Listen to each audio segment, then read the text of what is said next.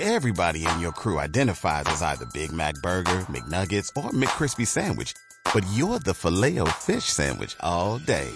That crispy fish, that savory tartar sauce, that melty cheese, that pillowy bun.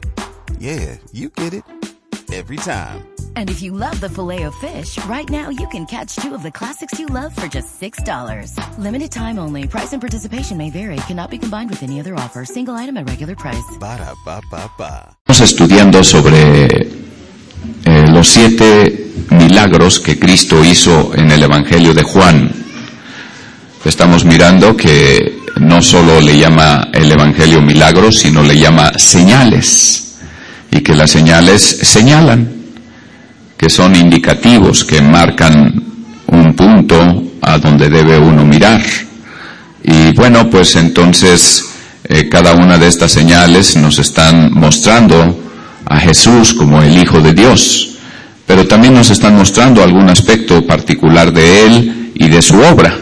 Así que, bueno, lo primero que vimos fue la primera señal que Él hizo, que fue convertir el agua en vino, y lo que esto representa. Eh, es- la segunda señal que vimos es eh, cuando Él sanó a distancia al hijo de uno del rey. Y esto es lo que vimos hace ocho días. Y ahora vamos a mirar la tercera señal que el Evangelio de Juan nos refiere. Y podemos abrir nuestra Biblia en, en el Evangelio de Juan capítulo 5. Evangelio de Juan capítulo 5, versículo 1 dice,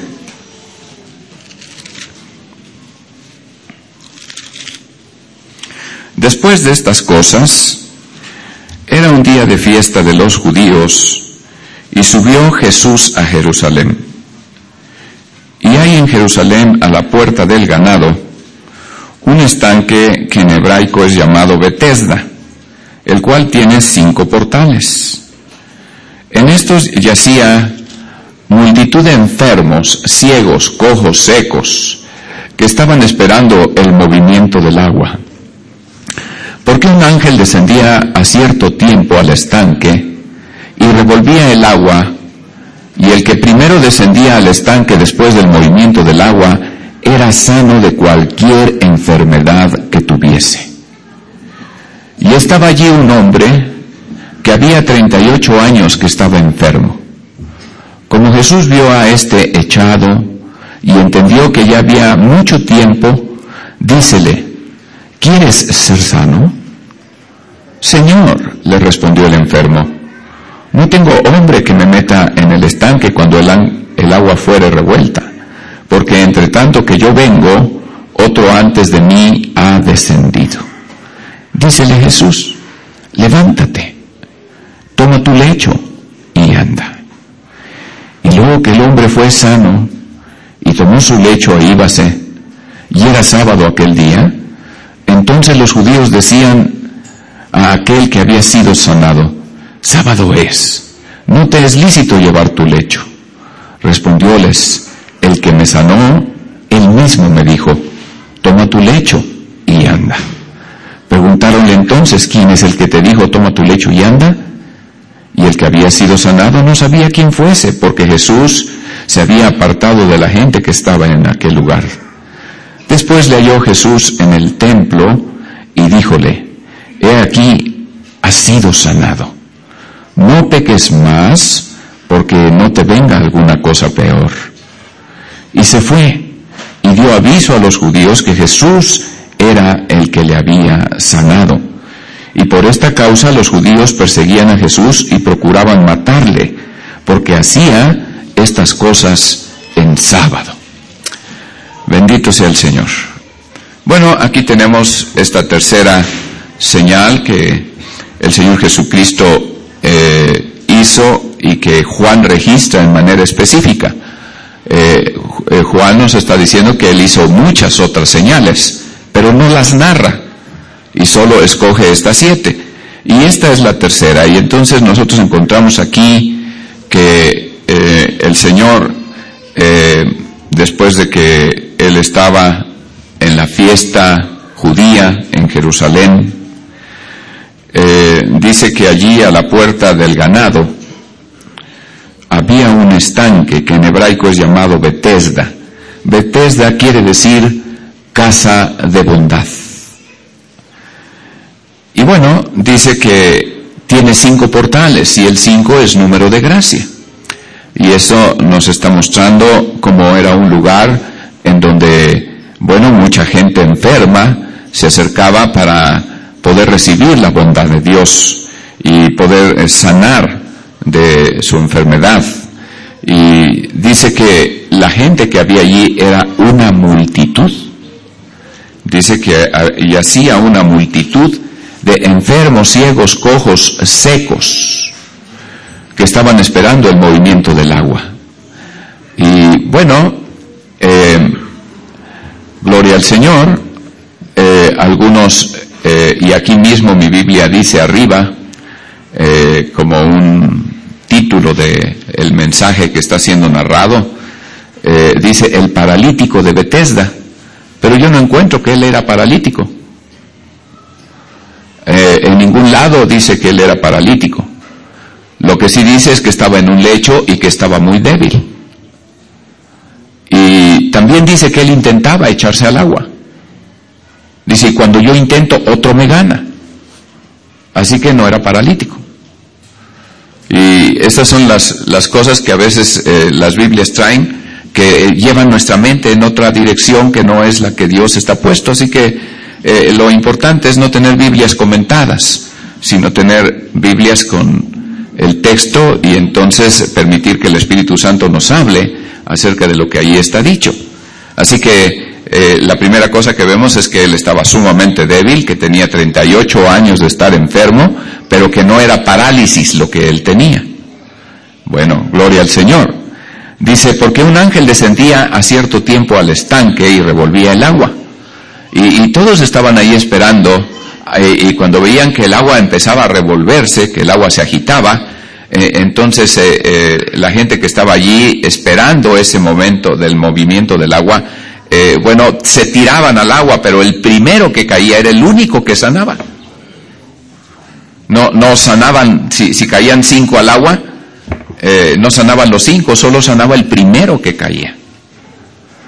Y bueno, esto es muy interesante porque eh, yo creo que a nuestra mente viene la pregunta de por qué, de por qué Dios estaba, eh, bueno, teniendo esta expresión de su misericordia, de su bondad, pero que solamente esto tocaba a una persona y, no tocaba a muchos. y siendo que había muchos necesitados y muchos estaban ahí, esperando el movimiento del agua. Y, yo creo, hermanos, que una de las palabras clave aquí es paciencia. Eh, todos sabían que el primero iba a ser sanado, pero eh, ellos no estaban pensando Dios es injusto o Dios a mí no me quiere sanar, o, sino todos estaban ahí esperando el movimiento del agua. Estaban esperando la bondad de Dios, estaban esperando la manifestación de Dios. Pero tenían que esperar. Y no solamente esperar el movimiento del agua, sino esperar ser el primero en caer al agua. Así que eh, Dios, que siempre tiene propósitos, tenía un propósito en esto, como tiene un propósito por el cual te hace esperar a ti. En muchas cosas Dios te hace esperar. Y no te hace esperar porque, no porque no tenga bondad o misericordia, sino porque sus eh, propósitos son excelentes y porque lo que Él quiere no solo es sanarte, porque Él no es un curandero. Lo que Él tiene o el interés que Él tiene eres tú. Si, si Dios eh, fuera un curandero, bueno, pues no le importaría lo que tú hicieras con tu vida después de sanar. Tú nada más págale y entonces pues ya Él hace lo que tiene que hacer para que tú creas que ya sanaste. Y entonces digas, bueno, pues ahora sí, ya estoy listo para irme a Puerto Vallarta, ¿no? Y para rehacer mi vida y, para hacer las cosas que yo quiero. Pero el Señor estaba obrando en una manera sabia, como siempre lo hace, como lo hace contigo, como lo hace con su pueblo. Dios no está aquí para concederte tus tres deseos. Dios está aquí para cambiarte. Aleluya. Y, lo vamos a ver como este era el propósito de Dios. Y bueno, lo que nosotros vemos aquí es que eh, cuando llega Jesús a aquel lugar y dice, había allí un hombre que había 38 años que estaba enfermo. Así que este hombre eh, tenía 38 años, enfermo, no dice que era de 38 años de edad, dice que tenía 38 años de estar enfermo. Si él tenía 50 o él tenía 60, no lo dice la Biblia. Pero lo, cierto es que a los 38 años, eh, eh, bueno, al tiempo eh, en que él empezó a ir, al tiempo en que ahora se encontraba, habían pasado 38 años. ¿Y cuando empezó a él estar ahí? Cuando oyó lo que ahí pasaba. Entonces viene al estanque y está esperando la bondad de Dios, la misericordia de Dios para sanarle. Pero han pasado 38 años y él sigue enfermo, sigue postrado en ese lecho, eh, está débil y, de hecho alguien lo tenía que llevar a ese lugar. Pero bueno, el asunto es que eh, yo no sé cuánto tiempo eh, tú has pasado por alguna prueba y si todavía perseveras esperando en Dios o ya te desanimaste y tomaste el plan B y empezaste a caminar en, tus maneras. Pero aquí nosotros vemos que este hombre eh, no se había desanimado. Ahora también entendemos que este hombre estaba enfermo por pecado. Él pecó. Y cuando él pecó, se enfermó. Cuando él se enfermó y supo de la bondad de Dios, entonces seguramente en su corazón vino una contrición, un arrepentimiento que lo llevó a buscar la sanidad y el toque de Dios en su vida. Y entonces él, supo de aquel estanque de Bethesda, de que eh, significa casa de bondad y que entonces eh, en ese lugar Dios sana a los enfermos, pero los sana de a uno por uno. Entonces él dice, bueno, en algún momento me tocará a mí. Y habían pasado 38 años y todavía no le tocaba. Es como si estuvieras en una larga lista en, donde hubiera una multitud de enfermos, pero, pero tú estuvieras hasta, hasta el último de la lista. Pues eh, tal vez en ese momento yo estaría pensando, pues yo regreso en 38 años, ¿no?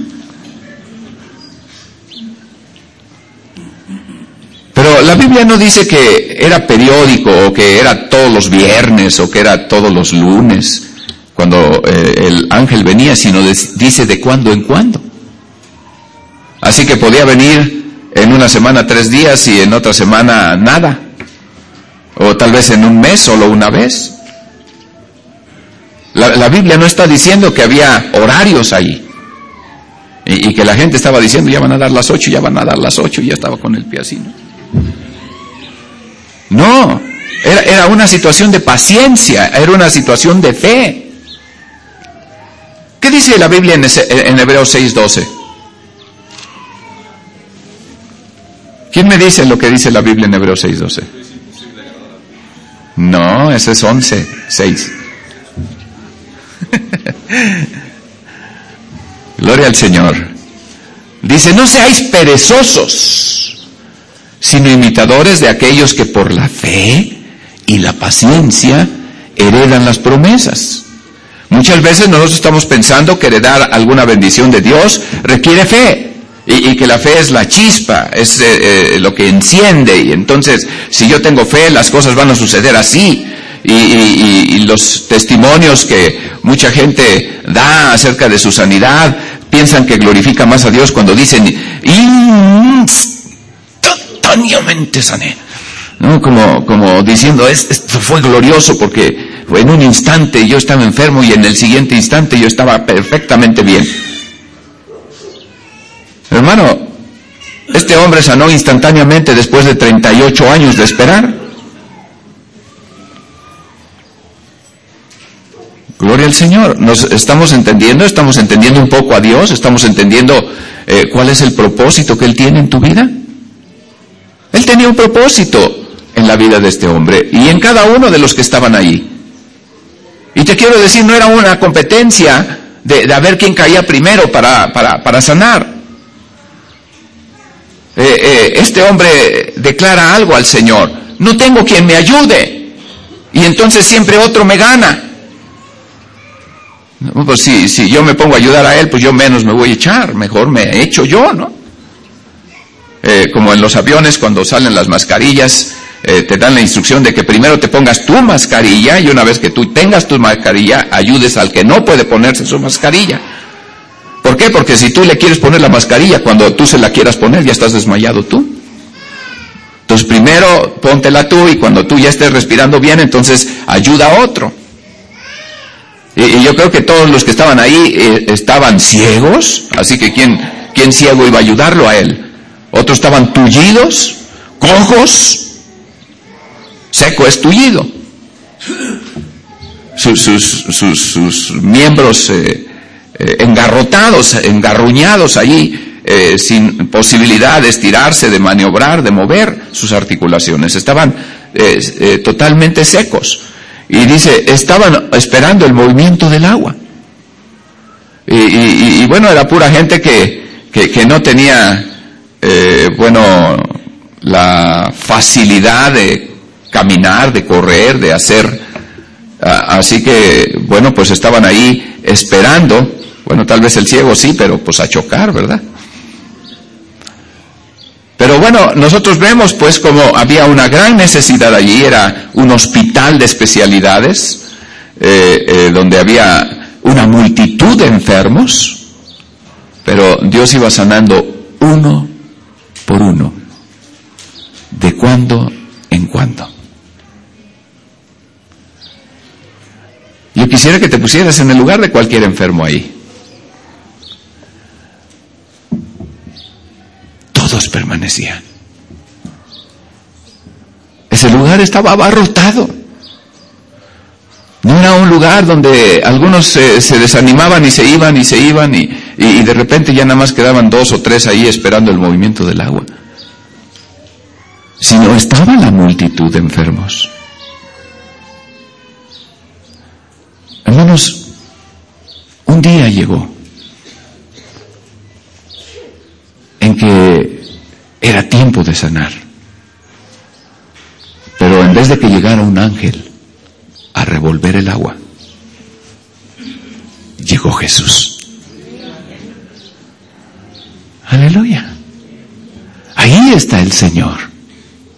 Y, tal vez eh, eh, pensaríamos, bueno, si llegó Jesús, ahorita va a vaciar el hospital, va a sanar a todos. Pero de la misma manera que siempre había sucedido en ese lugar, volvió a suceder en esta ocasión. Jesús llegó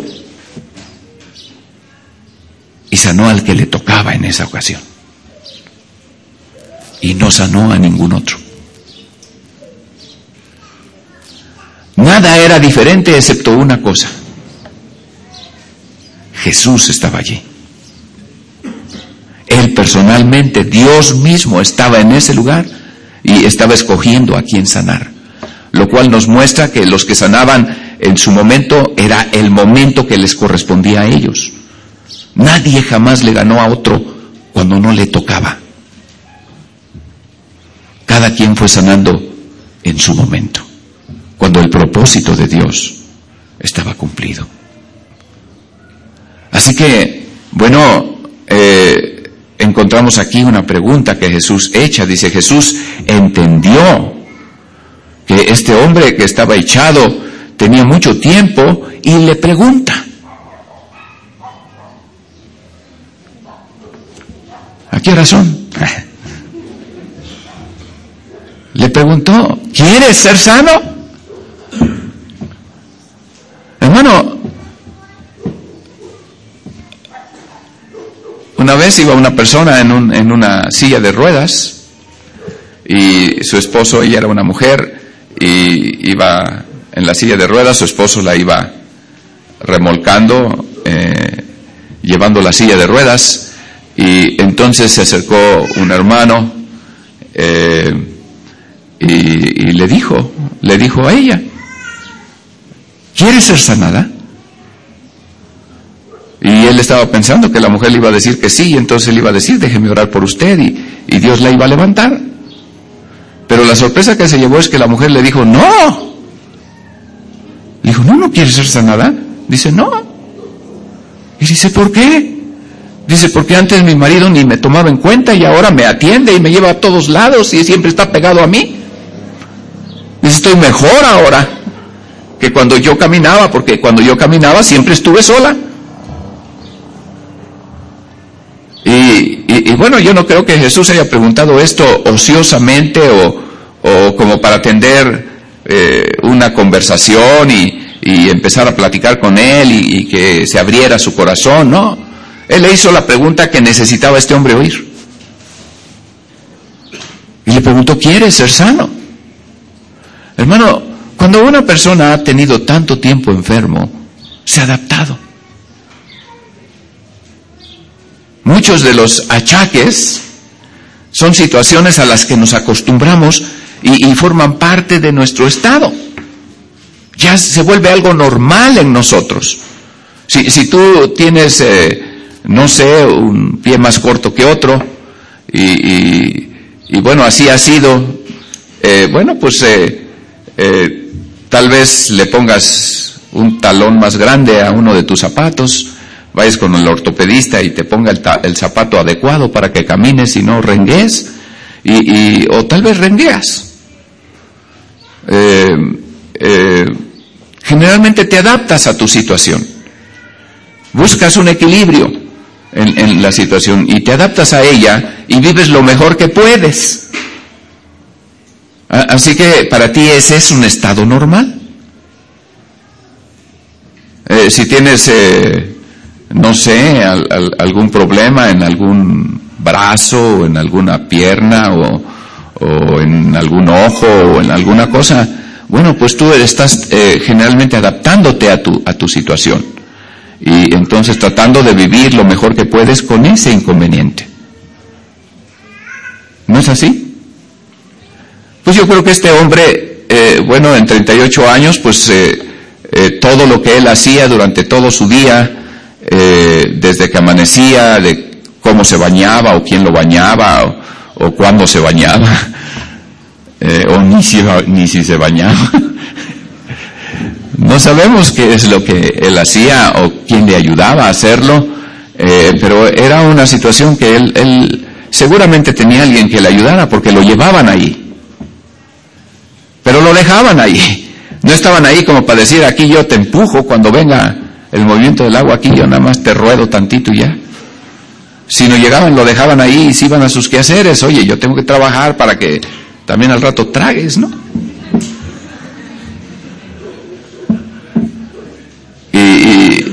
Y, así, y lo digo así porque así sucede, hermano. Cuando ya algo se ha hecho por mucho tiempo, se vuelve una carga y se vuelve también una situación este, fastidiosa y, y hay enfermos que la gente ya quiere que se mueran.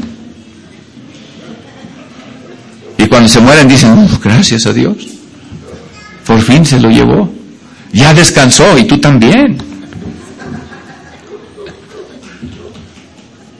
Qué, curiosa es la naturaleza humana, ¿verdad? Pero Dios nos conoce bien. Y, Dios sabía lo que este hombre había hecho. Y sabía también eh, el tiempo que tenía enfermo. Así que esta era su ocasión. Así que el Señor llega y habiendo multitud de enfermos, cojos, ciegos, secos, eh, eh, Él voltea a este hombre que está en, el lecho y le pregunta, ¿quiere ser sano? Este hombre responde, eh, podríamos decir que con otra pregunta, él, está diciendo, Señor, le respondió el enfermo, no tengo hombre que me meta en el estanque cuando el agua fuere revuelta. está diciendo, estoy solo aquí eh, no, no tengo alguien que me eche el empujón. Eh, y, dice, porque entre tanto que yo vengo, y, aquí es donde se ve que no es, no es paralítico, en tanto en que yo vengo, y yo no sé cómo venía él, si de codos, de pecho tierra, o, girando, rodando, o, en alguna manera él estaba tratando de llegar al agua. Dice, entre tanto que yo vengo, como esto era un proceso lento, era un trabajo dificultoso para él, eh, entonces dice, otro antes de mí ha descendido.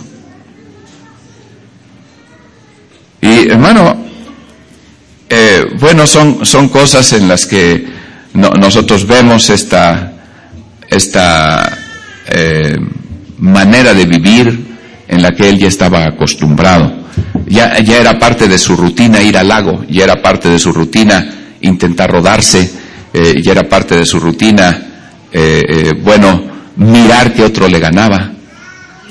Y, y también de repente mirar como aquel hombre que había caído por ahí todo tullido, empezaba a tronar y todo se enderezaba y, salía por su propio pie y empezaba a brincar y por su pie y, empezaba a alabar a Dios. ¿Por qué? Porque eh, había recibido la bondad de Dios. Y entonces todos los que estaban ahí, que, que, no habían tenido la oportunidad de ser sanados, todos estaban ahí contentos. Y yo creo que él también lo miraba y decía, eh, bueno, uno menos que está aquí en el estanque, eh, pero tal vez al siguiente día eh, llegaban otros tres nuevos, ¿no? y entonces decían, híjole, a lo mejor ellos van a sanar antes que yo, pero yo aquí sigo al pie del cañón. ¿Cuántos cristianos siguen al pie del cañón?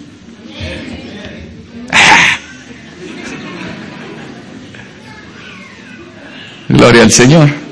Yo, yo conozco a un joven que un, día Dios lo tocó tan hermoso que, que él, eh, con lágrimas en sus ojos, me dijo, eh, hermano, si Dios me, me, llama a ir a, la Patagonia, allá a América del Sur, al, al, lado más sur que, que, hay en el continente americano, antes de la Antártida, eh, bueno, pues yo iré.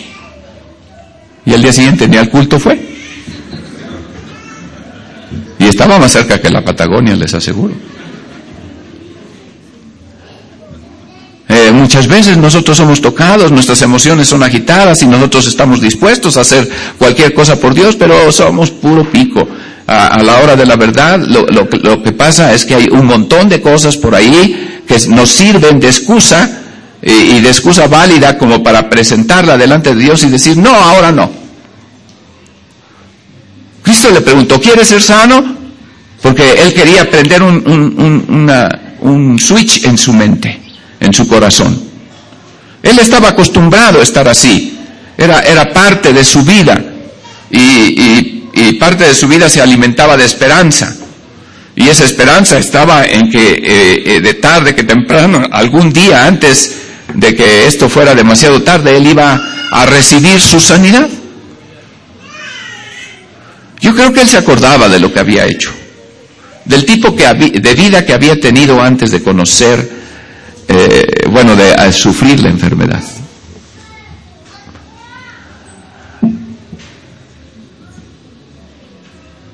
Hermano, la Biblia dice, el pecado que cada uno hiciere le alcanzará.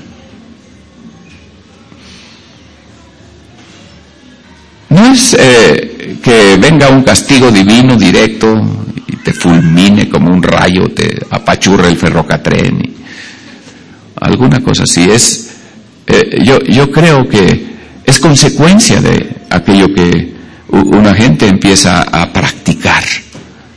Este hombre no cometió una falla, no, no, no hizo un pecado y ese pecado lo llevó a este estado, sino este hombre se acostumbró a un pecado empezó a pecar deliberadamente, empezó a pecar en una manera eh, en la que él eh, hizo de su vida ese, ese tipo de vida. Ese era su estilo de vida. Por ejemplo, alguien que se echa su copita y, que, eh, bueno, no puede vivir sin su copita o se echa su cigarro y, que cuando no está con su cigarro ya está ahí todo nervioso y, hasta se anda pellizcando solo y, compra gomas de nicotina y, y, cosas por el estilo, porque es un adicto.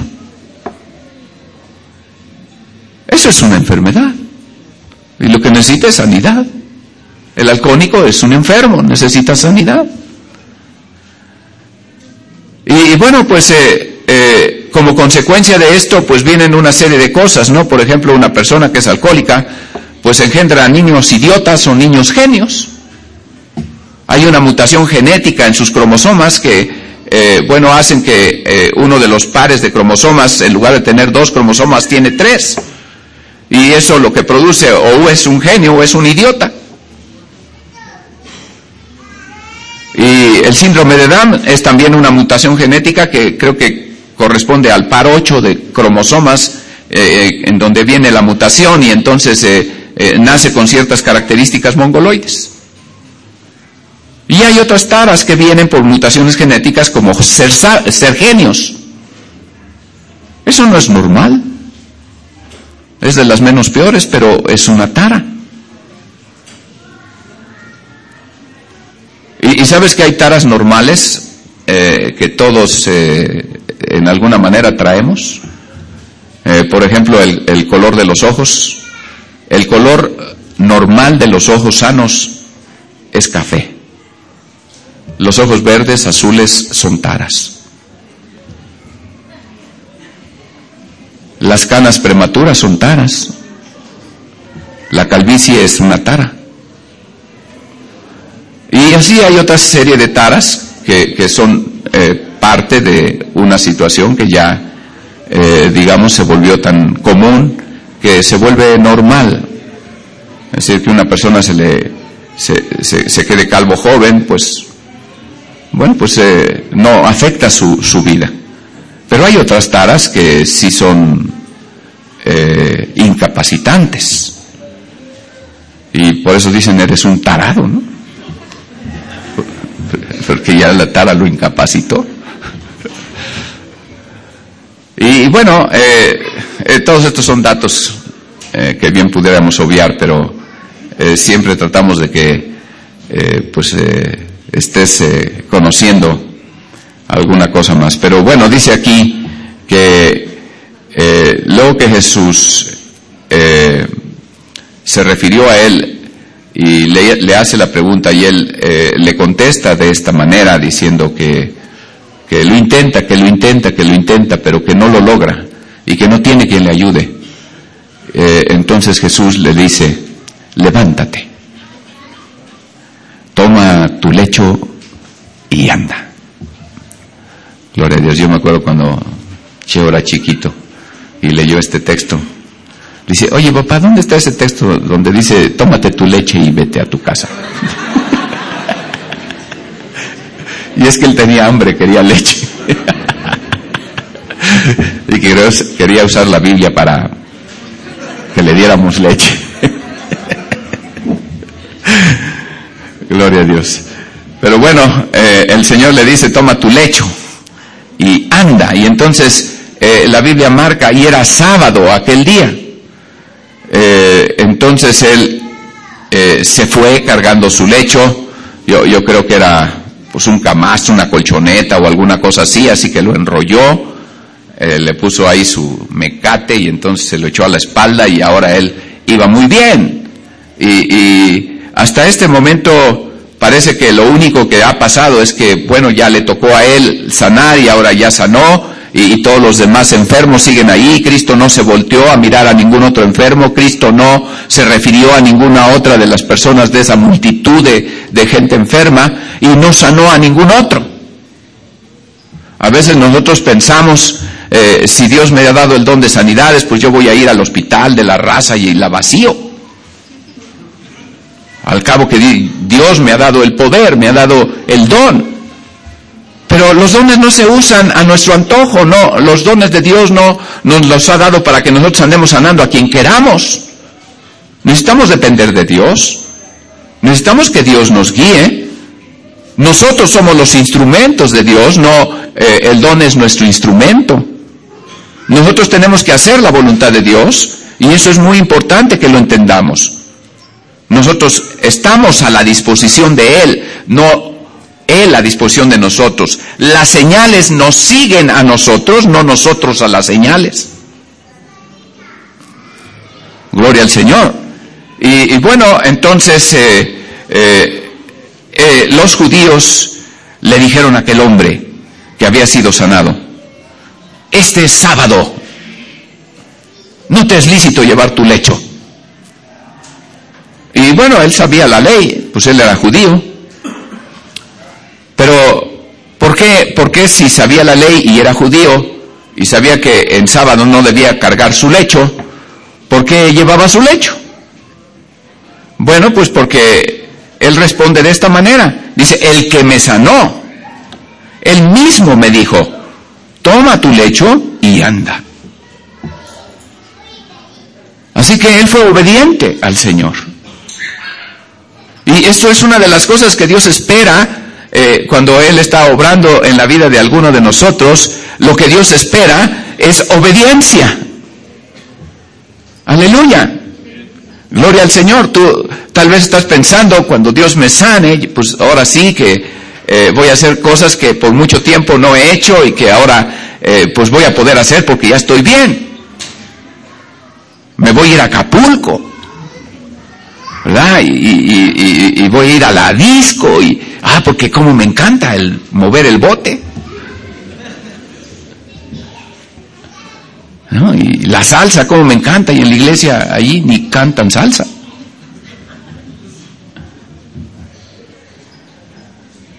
Hermano, Dios no te va a sanar para que tú sigas con tu vida en la manera que tú quieres. Dios no te está tocando para que tú hagas tu voluntad. Alguien por aquí que eh, estaba muy enfermo y que luego Dios lo sanó. Eh, y después de tiempo le hice una pregunta, le digo, ¿y qué has hecho de tu vida? Y dice, pues nada. Le digo, pues, qué mal, porque ya no es tuya, debías estar muerto.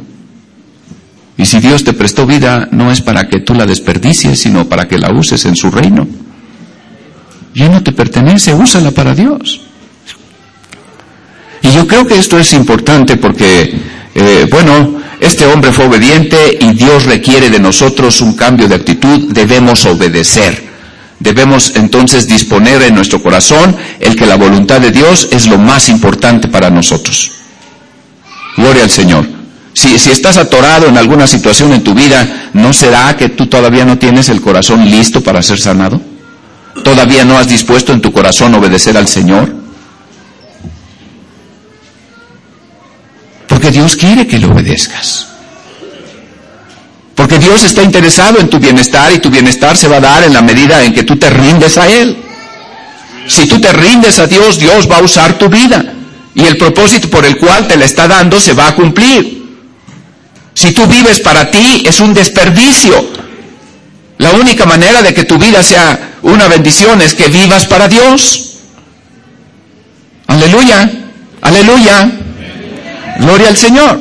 Y entonces, bueno, nosotros vemos en, todo este proceso cómo eh, Dios nos va mostrando eh, las cosas que Él quiere hacer.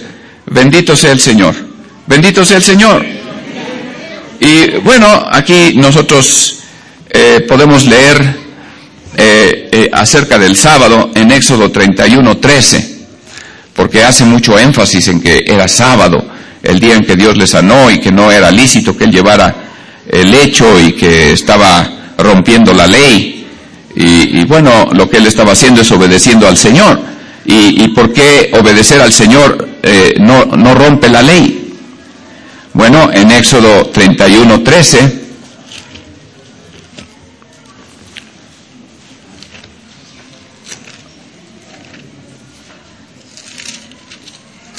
alabado sea Dios, dice,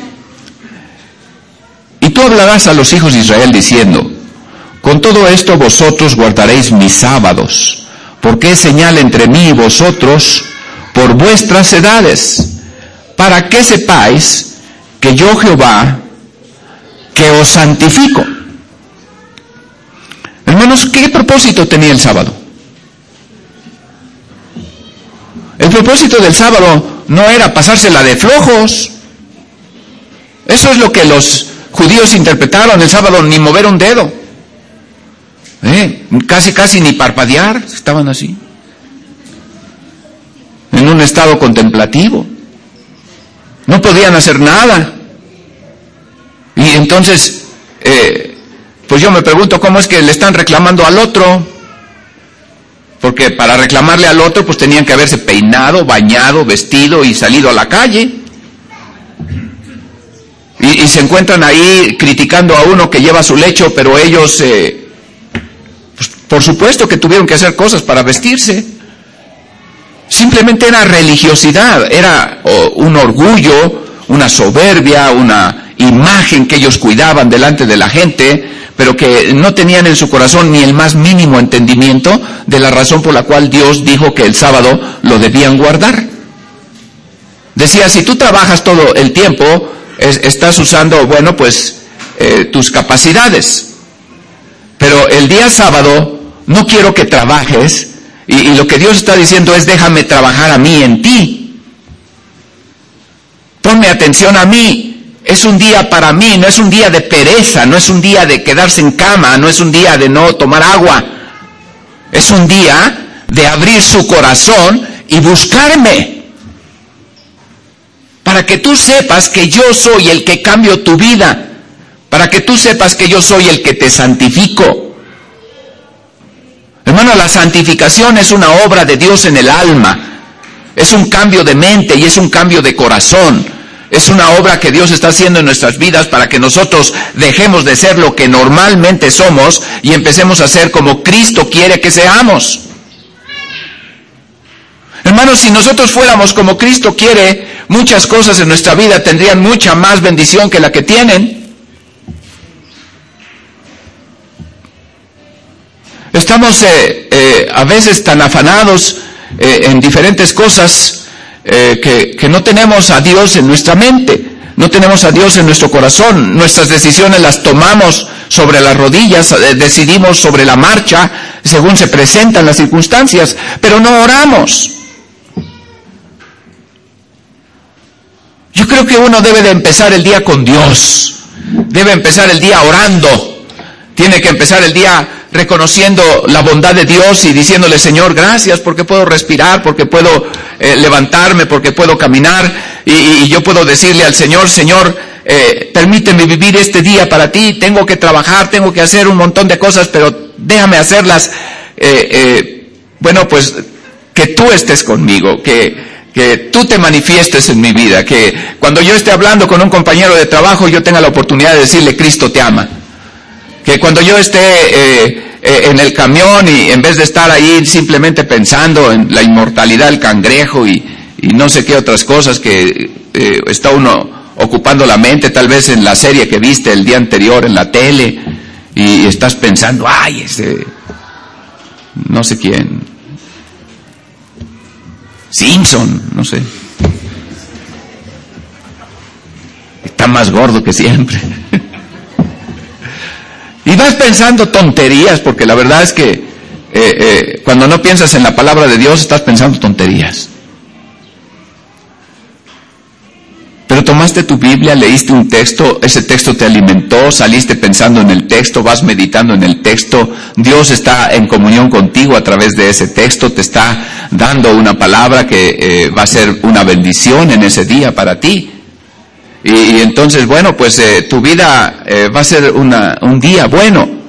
No importa qué, qué cosas o qué inconvenientes se presenten, no estás solo, Dios está contigo. Gloria al Señor, pero eh, muchas veces, hermanos, Dios, no te acuerdas de Él más que cuando, ay, es la hora de comer, Señor, en nombre de Jesús bendice esto que voy a comer, amén. Y pues a entrarle, ¿verdad? Y, eh, luego te remuerde la conciencia en la noche y también dice, ay Señor, y bendice a mi esposa.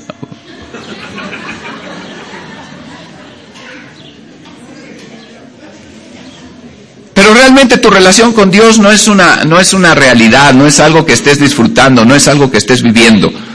y lo que Dios quiere es que eh, realmente Él sea parte de tu vida, la parte más importante de tu vida, que Él esté en todas tus decisiones, que Él esté en todas las cosas que tienen que ver con tus emociones, que tienen que ver con tus pensamientos. Y, y que realmente no te equivoques, sino que hagas las cosas que están en su voluntad. Eso es lo que Dios quiere. Todo lo que no es de fe es pecado. Y bueno, eh, le seguimos leyendo eh, allí en el, Evangelio de Juan y, nos encontramos que, eh, bueno, el hombre les contesta a los judíos porque le preguntan, ¿quién, ¿quién te sanó? Y en ese momento, así como que dice, bueno, pues, no sé. Y con honestidad dice, bueno, pues él me dijo, toma tu lecho, el que me sanó, y vete y anda. Y entonces eh, eh, yo me puse a caminar con mi lecho y, y, bueno, pues eh, obedecí y eso es todo, pero no sé quién es. Y entonces él, bueno, pues va al templo. Esto también es muy importante. este hombre no se fue a su casa. No, no tomó su lecho y se fue a su casa y dijo, bueno, aquí lo vuelvo a extender y ahora sí. No, hermano, ya tenía aburrido de estar acostado. Yo, yo creo que cuando una persona está acostado de la parte donde reposa, se le hacen úlceras. Pero ya Dios le había sanado de todo y ya las úlceras se habían acabado. Hay algunas camas que hoy hacen que para los que tienen ya más de un mes en una cama, eh, tienen unas bolsas de aire y tienen unos motorcitos eléctricos que inflan y desinflan diferentes bolsas para que le estén dando masaje al cuerpo y haya circulación en la zona que está apoyada, de tal manera que no se le ulcere. Pero si la, esa parte está siempre aplanada y siempre está reposada, presionada sobre el lecho, e, esa parte se le va a ulcerar. Se le van a formar bolsitas como ampollas y al rato va a estar todo llagado. Es el resultado del reposo, de demasiado reposo. Así que en aquel tiempo no había estas camas de bolsitas que evitan o que dan masaje y que evitan que la circulación se estanque. Pero este hombre seguramente tenía todas las consecuencias de estar tanto tiempo en, un lecho. Pero no se fue a su casa, él llevaba su lecho. ¿A dónde se fue? ¿Qué dice la Biblia? Por favor, léelo. ¿A dónde se fue? Al templo. Gloria al Señor. Entonces este hombre se va al templo y es allí donde Jesús lo está esperando. Fíjate bien, eh, él, está eh, caminando y se encamina al templo y cuando llega al templo, eh, entonces nosotros le vemos ahí que se encuentra con Jesús. Dice, Y el que había sido sanado no sabía quién fuese porque Jesús le había, se había apartado de la gente que estaba en aquel lugar. Después le halló Jesús en el templo. Gloria al Señor. Y, yo creo que este hombre estaba tocado por Dios en su corazón. Eh, no se fue a la feria, no se fue a Six Flags. Dice, híjole, ¿cómo, se me antojaba subirme al Batman?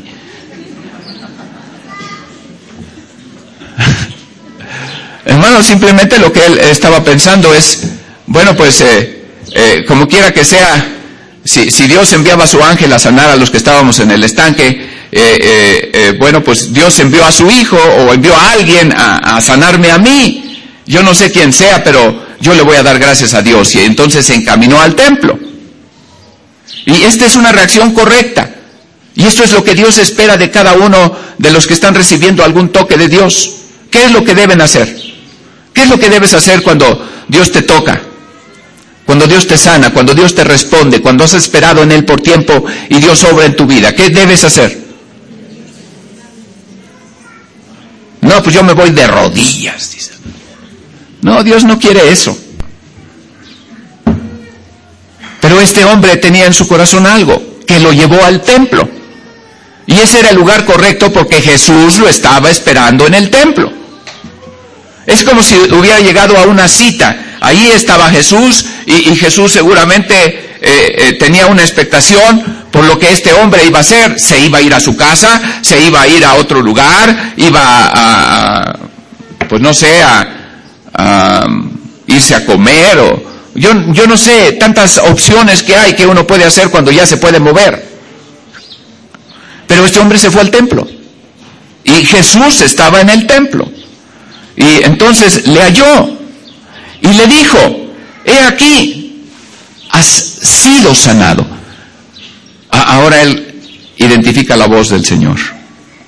Dice, este es el que me sanó. No sabe quién es, pero me volví a encontrar con él. Y él me está diciendo algo. Y eh, Jesús le dice, has sido sanado. No peques más. Y ¡pum! le pega aquello. Hermano, yo, yo, yo me conmuevo de la misericordia de Dios, de la manera en que Dios obra. Dios eh, no sacó el fuete y le dijo, eh, te voy a dar unos cuantos fuetazos para que entiendas y, y ya no peques más. Le sanó. Le sanó. Sabes, a veces cuando uno está endurecido, yo tengo un vecino que, que eh, es un caco. Yo no sé si todavía sea caco, pero es hermano de un judicial. Él vive en la calle de atrás de mí. Y bueno, yo guardaba la camioneta en, el terreno de ahí, de al lado. Y eh, bueno, él se brincó de su casa para el terreno, le quitó las ventanas a mi camioneta y luego me las fue a ofrecer. Me dice, ay, dice, ya le volaron las, las ventanas a la camioneta. Y le digo, pues, le digo, sí, pues alguien se tuvo que brincar. Pero tengo un perro que cuida aquí.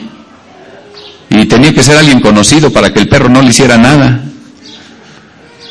Y, dice, pero si quiere usted yo se las consigo varas. No, gracias. Y no se las compré, porque dije, voy a comprarle mis ventanas y él se las va a volver a llevar y me las va a volver a ofrecer.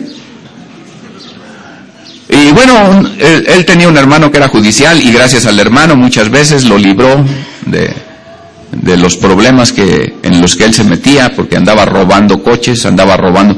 Luego allí en la esquina llegaba la patrulla y hasta la patrulla surtía y la patrulla se llevaba las cosas y, y, hacían negocio. Fíjate. ¿Cómo, ¿Cómo son las cosas, no? Se supone que los que te cuidan.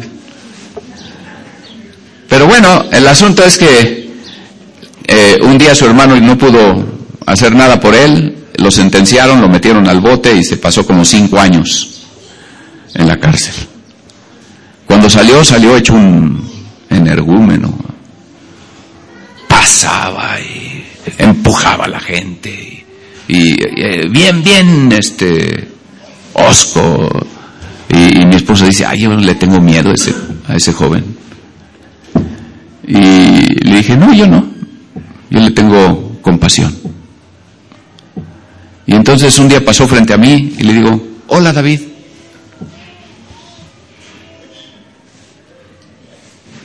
Me, hizo el favor, ¿no? Así. Así un perdonavidas, ¿no? Órale. El otro día mi esposa salió y, iba en la camioneta y eh, él está ayudando a un ojalatero, allí está aprendiendo ojalatería con este ojalatero. Y, siempre que paso hasta le toco el claxon y le digo, nos vemos amigo. Y, y ahora hasta me busca. Y, ve la camioneta de lejos y, ya está viendo y, y hasta este eh, abre ahí cancha ahí este si, si hay otros coches o algo así. dice, espérame, espérame. Y, mueve ahí un coche o, o detiene un coche para que yo pase y cosas así, ¿no? Se ha vuelto tan atento conmigo. Y, le digo a mi esposa, un poco de bondad es milagrosa. Le digo, el puente se está tendiendo para que un día yo le diga que Cristo le ama y entonces él ya no, no me rechace, ya no eh, se rehúse a escucharme porque eh, eh, lo que yo le he mostrado es bondad. Y hermano, no tienes idea cómo algunas cosas pueden cambiar si, si, si te decides a dar una sonrisa. Dicen que alguien se despertó en la mañana y que de repente se vio y no reconoció dónde estaba y dice, ay, ¿dónde estoy? Y luego volteó y dice, ay, y es su esposa, ¿no?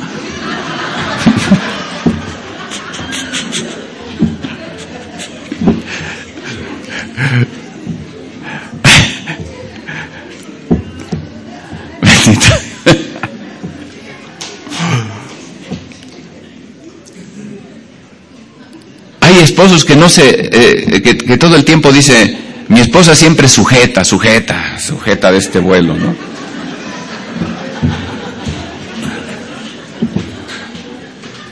¿Por qué no, por qué no eh, le das una sonrisa, empiezan el día mejor? Todo el día va a ser mejor si tan solo al despertar le das una sonrisa. Dicen que cuando se casan les dicen la, misma frase que después de 50 años, nada más que cambia el tono. Al día siguiente de la primera noche, le dice, ¿cómo amaneciste vieja? A los 20 años le dice, ¿cómo amaneciste vieja? Y a los 30 les dice, ¿cómo amaneciste vieja?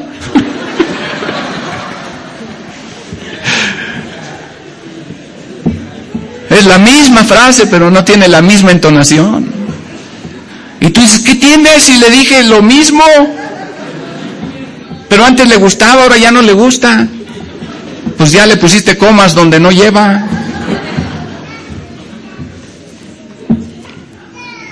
Hermano, si, si nosotros eh, fuéramos más expresivos de bondad, nosotros seríamos eh, eh, canales de esa bondad de Dios y, Dios usaría nuestra vida mucho más y sería tan sencillo hacerlo. Uno de mis hermanos hoy llegó y bueno, yo estaba allí sentado, agachado, escribiendo y veo que alguien hace así, ¿no? Y, eso me llama la atención, alzo la, la, cabeza y es uno de los hermanos que me está diciendo, pastor, buenos días, buenos días. Ah, buenos días hermano, gloria al Señor. Y, me, me bendijo, me bendijo que, que me saludara así con efusión. Y eh, bueno, yo te quiero decir, eh, ¿por qué no pruebas así a ese vecino que te cae gordo, el que te echa los huevos y la tierra y la sal ahí en la puerta de tu casa, el que te pone el coche allí enfrente? ¿Por qué no un día haces un pastel y, le dices, eh, vecino, este, mire, le, le, quiero convidar un poco de lo que hice, me salió muy bueno, muy sabroso, nada más le raspa lo quemado. No, no, no es cierto.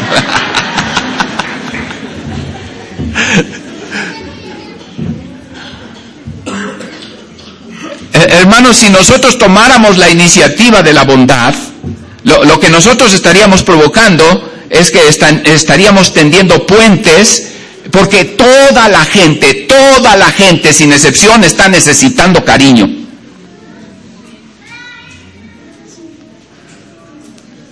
Y nosotros tenemos la bondad de Dios. Y Dios puede usar tu vida para que eh, otras personas sean tocadas y entonces eh, tú seas un canal de Dios para llevarles a ellos eh, un poco de esperanza, un poco de bondad, que, que sientan que no están de incógnito en esta tierra, que pasan desapercibidos, que nadie los pela, sino que hay una persona que los está mirando y que los aprecia. Muestra aprecio por la gente. Por ejemplo, hermana Pati, abrace allí a Lalo, ya que está ya acurrucado en usted. Gloria al Señor. Eh, ¿Por qué no abrazas al hermano que está a tu lado?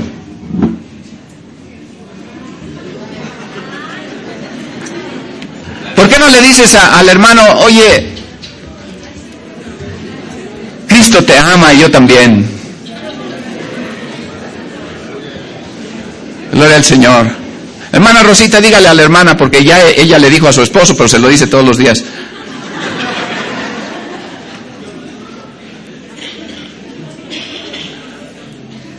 ¿Por, ¿Por, qué no te paras de tu lugar y se lo vas, se lo dice a alguien que está por allá del otro lado que ni conoces? Miren, ahí el hermano de Toluca. Hermano, Dios le bendiga. Gloria al Señor. Pues, ¿Quién más, hermano? Gloria al Señor. Dios les bendiga a todos. Gloria al Señor. Les amamos. El, hermano Carmelo estaba triste el día de ayer porque nadie le había hablado.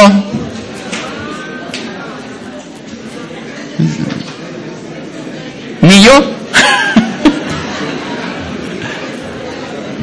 y la verdad es que yo estaba ocupado en la iglesia y eh, desde las 10 de la mañana estaba yo predicando hasta las 5 de la tarde eh, terminé muerto, eh, muy, muy, muy agotado y Lo que yo quería era un poco de descanso, pero llegando a la casa le hablé al hermano.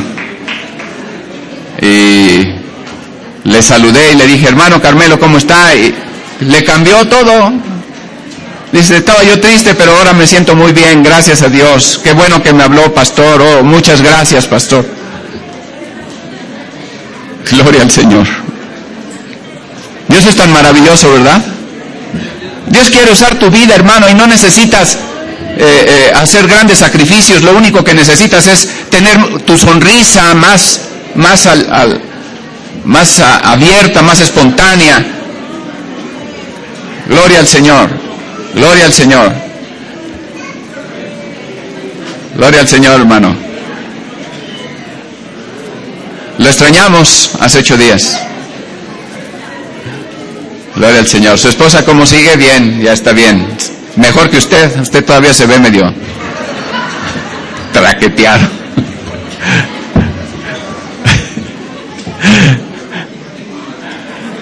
Gloria al Señor. ¿A poco no se sienten mejor los que abrazaron? Los que sonrieron.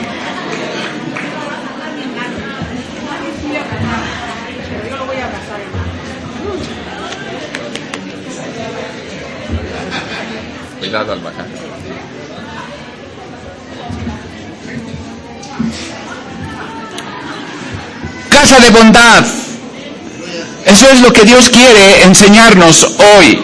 Nos quiere enseñar que Él tiene misericordia, que Él tiene bondad y que Él quiere que ésta se exprese porque esta es un efecto maravilloso de cambio. La gente más dura, la gente que se ha endurecido tanto que se vuelve desalmada, que se dice ya no tiene sentimientos, que ya no tiene ni, ningún aprecio, que su conciencia está cauterizada. Eso no es cierto, hermano. Aquel, aquel hombre que les platicaba que, que dijo, yo debo tantas vidas, ¿cómo crees que Dios me va a amar a mí? Si Dios existiera, eh, ya me hubiera matado. No, Dios existe y te ama y te quiere perdonar. Y lo sana de su fractura del cráneo y, eso le demuestra que en verdad Dios es bondadoso. Fíjense a este hombre, Dios lo sanó sin que él supiera que él era Jesús. No le dijo, arrepiéntete de tus pecados y, y entrégame tu vida y entonces yo te sano. antes de que este hombre supiera quién era, eh, antes de que él, pudiera eh, eh, pues identificar alguna cosa que venía de Dios, simplemente sanó. Ese fue el acto de bondad que cambió su corazón. Ese hombre en vez de irse a su casa se va al templo. Algo está pasando dentro de él. Solo necesita que venga este encuentro con Jesús, que sepa quién le sanó, para que pueda desbordar su corazón y decirle al Señor lo que él siente lo que Él está trayendo. ¿Cómo es posible que alguien eh, eh, se, eh, se fijó en Él?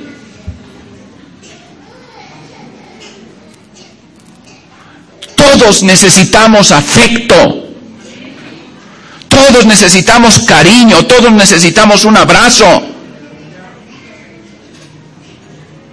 Hasta el pastor, fíjate.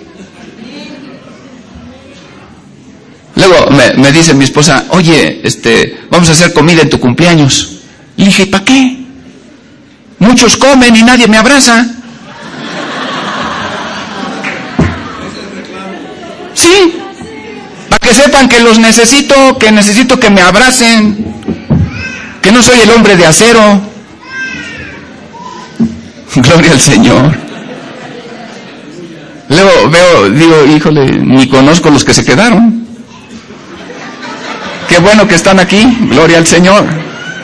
Luego a veces recorro las mesas para que por lo menos sepan que yo soy. Gloria al Señor. Bueno, ya que estamos aquí hablando de bondad, pues ahí les va un mensaje no subliminal.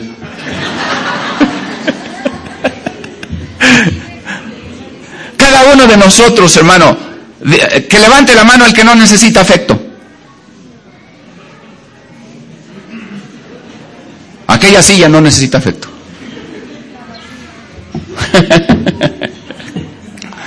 Todos necesitamos, eh, hermano, eh, si tu jefe, que es un gruñón, un, un, eh, arbitrario y todo eso, un día te dice, oye, ¿qué tal? ¿Cómo estás? ¿Cómo está tu familia?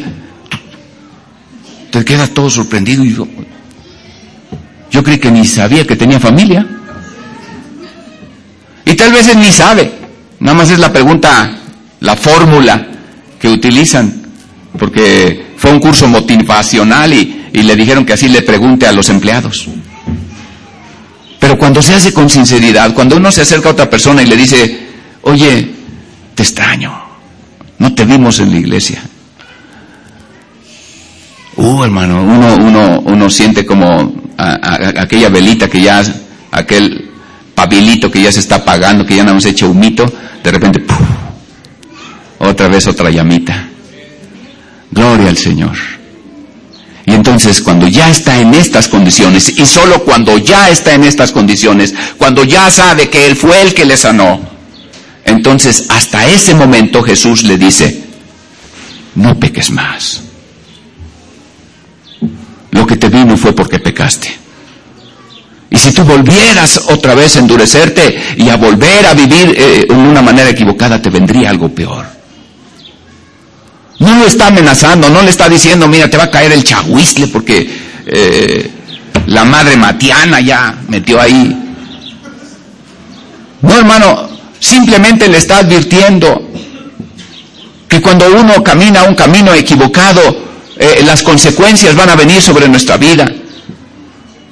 No porque eh, sea una acción directa de Dios en nuestra contra, sino porque es resultado de nuestro mal proceder. Pero bendito sea nuestro Dios, Dios está extendiendo su misericordia, está mostrando eh, su bondad y entonces le está sanando. Y entonces aquel hombre está experimentando el amor de Dios. Yo te pregunto, cuando Dios te ha tocado en esa manera, cuando te ha mostrado tu su misericordia, cuando has experimentado que Él no te rechaza, que Él te recibe, cuando tú te sientes acepto, cuando tú sientes que Él te aprecia y que sí sabe lo que tú has hecho mal,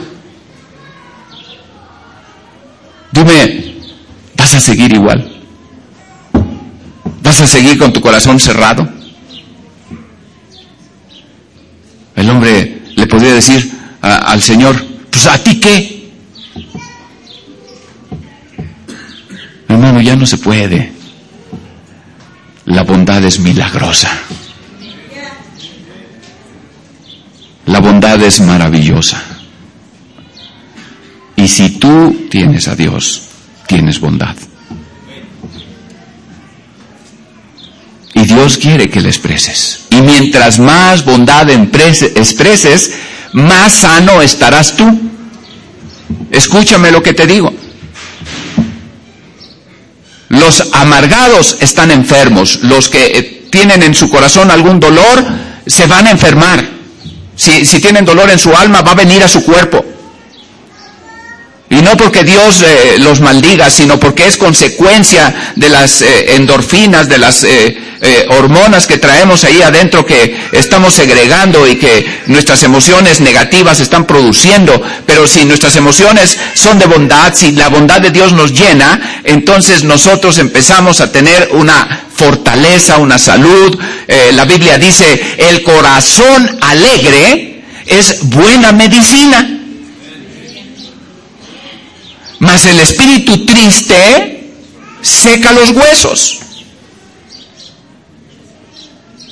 Así que si alguien está todo eh, eh, triste, pues al rato va a estar todo ñengo. Pero si alguien está alegre, hermano, y, tiene problemas de su corazón y le vinieron eh, algunas situaciones que pusieron en riesgo su vida, el corazón alegre es buena medicina. Dios le va a traer a través de la alegría, a través de, el regocijo, de la bondad, de la expresión, de la sonrisa, de, de, hermano, lo que va a traer a las personas es eh, dicha. Dios no quiere que te la pases triste.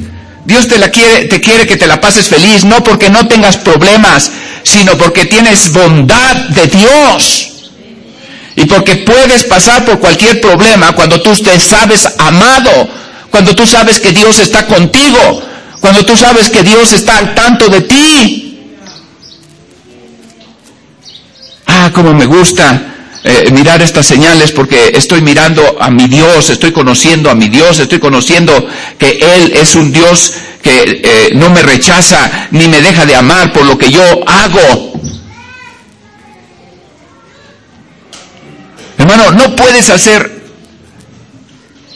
una cosa por terrible que sea que logres hacer que Dios te llegue a amar un poquito menos.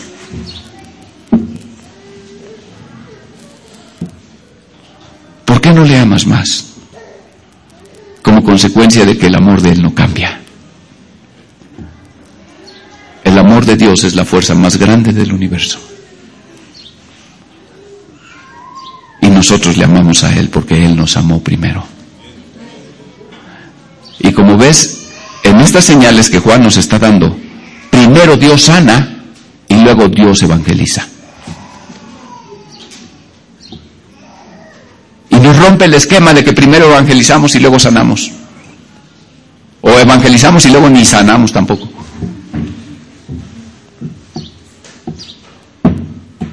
Extiende la bondad de Dios y deja que Dios sobre. Y si es uno de los diez leprosos el que regresa, pues a ese muéstrale la bondad. Bueno, se la mostraste a los diez, pero ese va a ser salvo. A, a uno vas a evangelizar de diez. Pero muestra la bondad de Dios. Déjate usar por Dios. Dios va a fluir a través de tu vida. Aleluya. Gloria al Señor. Esta fue la tercera señal que Dios hizo. Y en esta señal, que es una señal de bondad, lo que Dios logra es sumisión del corazón.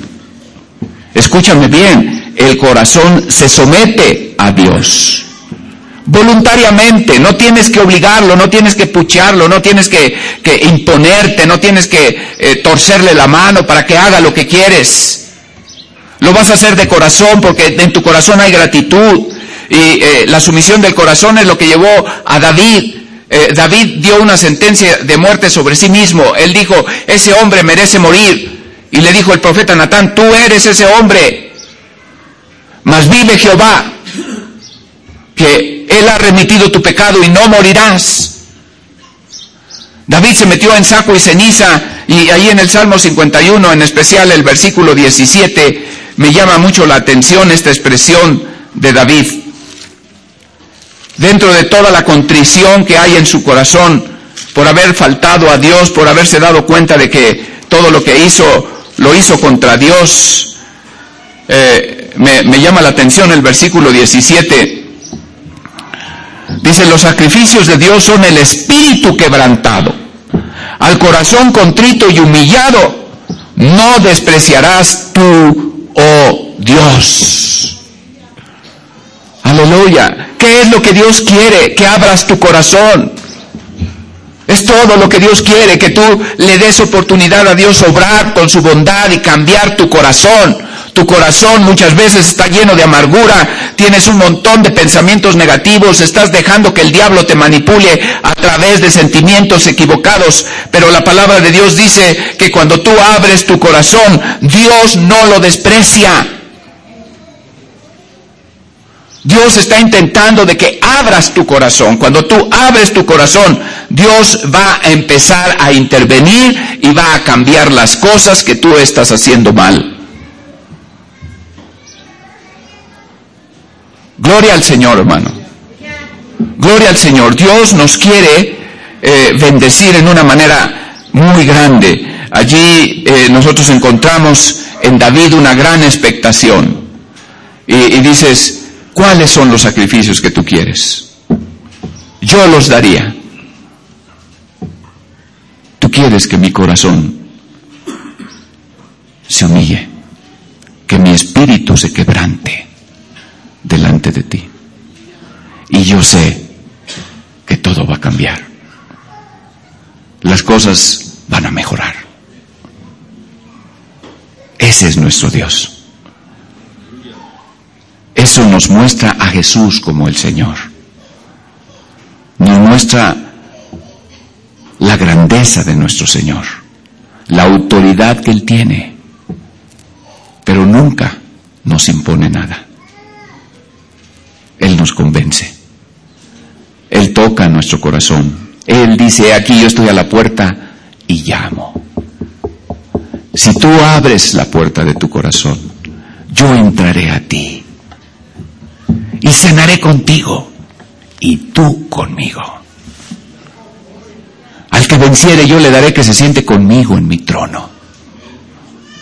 Cuando tú vences sobre ti mismo, cuando tú vences sobre tus situaciones personales, con aquellas cosas que te han afectado, con aquellas cosas que se han convertido en tu problema, que andas cargando, que andas con ese lastre encima, eh, hermano, lo que Dios quiere es quitarte esa carga, Dios quiere librarte de esa calamidad y lo único que Dios espera es que tú abras tu corazón.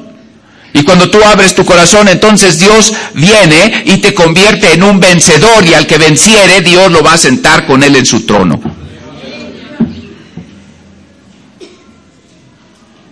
Dios entonces nos está mostrando en esta señal que sus discípulos es gente dispuesta a obedecer. Hermano, si tú no resuelves las situaciones y abres tu corazón y recibes la bondad de Dios y experimentas su bendición, Hermano, vas a andar donde quiera regando amargura. Vas a andar donde quiera soltando tu tristeza. Pero si tú recibes la bondad de Dios, donde quiera que te pares, vas a ser bendición. ¿Qué les parece si le pedimos a Dios que nos ayude a soltar las cargas que todavía nos agobian? Decirle, Señor, yo sé que tú me conoces, yo sé que tú sabes lo que estoy viviendo, tú sabes las cosas que he pasado, las cosas que considero que son injustas, que me han lastimado, pero yo sé que tú me amas y yo sé que yo tengo la culpa. Yo sé que yo he hecho cosas que eh, han provocado reacciones y que han sido eh, situaciones que eh, solo tú puedes resolver. Dile al Señor, Señor, toma mi carga. Te entrego hoy toda mi carga y, ahora yo experimento libertad. Y como aquel hombre en vez de irse a su casa se fue al templo, dile, Señor, yo te busco. Yo voy a buscarte porque quiero más de ti. Y aquel hombre no conocía quien le sanó, pero ahora ya lo sabía porque fue a su templo. Y hermano, Dios está aquí. Y Él tiene el propósito de bendecirte. Tiene el propósito de hacer que tu vida sea una mejor vida. Que des fruto para su gloria. Que seas una persona dichosa, feliz. Que andes repartiendo felicidad donde quiera que te pares. Hazle esta oración a Dios. Dile, Señor, hazme una persona alegre, agradecida bondadosa, que, puede, que pueda impartir de la gracia que tú me has dado a todo aquel que yo me encuentre. Si veo algo triste, yo, yo voy a poder decirle algo bueno. Amén. Padre, te pedimos en esta mañana, en el nombre de Jesucristo, que bendigas a tu pueblo, que bendigas a cada uno de los que estamos aquí. Te pedimos que, Señor, cada uno de mis hermanos, Señor, pueda eh, haber entendido y haber abierto su corazón, haber comprendido el mensaje de esta tercera señal que eh, Juan nos narra acerca de Jesús y que nos lo muestra como el Señor y que nos lo muestra, Señor, buscando discípulos obedientes que estén dispuestos a transmitir aquello que han recibido y, y que, Señor, eh, tú provocas ese cambio de actitud, ese cambio de vida, esas cosas, Señor, que eh, nos han hecho, Señor, eh, reaccionar en una manera negativa y que tú quieres que nosotros tengamos una victoria maravillosa al expresar tu bondad. Señor, te lo pido en el nombre de Jesús. Te lo pido en el precioso nombre de Jesús. Yo sé que tú eres un Dios todopoderoso, tú eres un Dios milagroso, tú eres un Dios que solo hace maravillas. Y te pido en el nombre de Jesús que Señor, lo que tú sabes que cada uno necesita, tú lo haces, tú lo das, tú lo obras. Gracias por hacerlo. Bendigo a tu pueblo en el nombre de Jesús. Bendigo a cada una de las personas que están aquí y que reciben lo que están necesitando y que se saben amadas, se saben importantes delante de ti, que saben que a ti les interesas y que a nosotros nos interesa el que estén bien. Señor, bendícelos en el nombre de Jesús. Bendícelos en el nombre de Jesucristo, el Hijo de Dios. Derrama de tu abundancia, de la abundancia de tu bondad concédenos expresarla los unos a los otros en una manera más frecuente, más intensa, más genuina. En el nombre de Jesús te lo creo. Esta mañana estrenamos de tus bondades. Tú eres bueno. Gracias Señor. Nos vamos bendecidos, nos vamos llenos de tu bondad, nos vamos alegres nos vamos sanos, nos vamos contentos, Señor, hay gozo en nuestro corazón. Podemos dejarte toda la carga que traíamos, todo, toda la tensión, toda la emoción que nos embargaba y que nos afligía, Señor, las dejamos aquí. Y nos vamos libres, felices, contentos, en el nombre precioso de Jesús.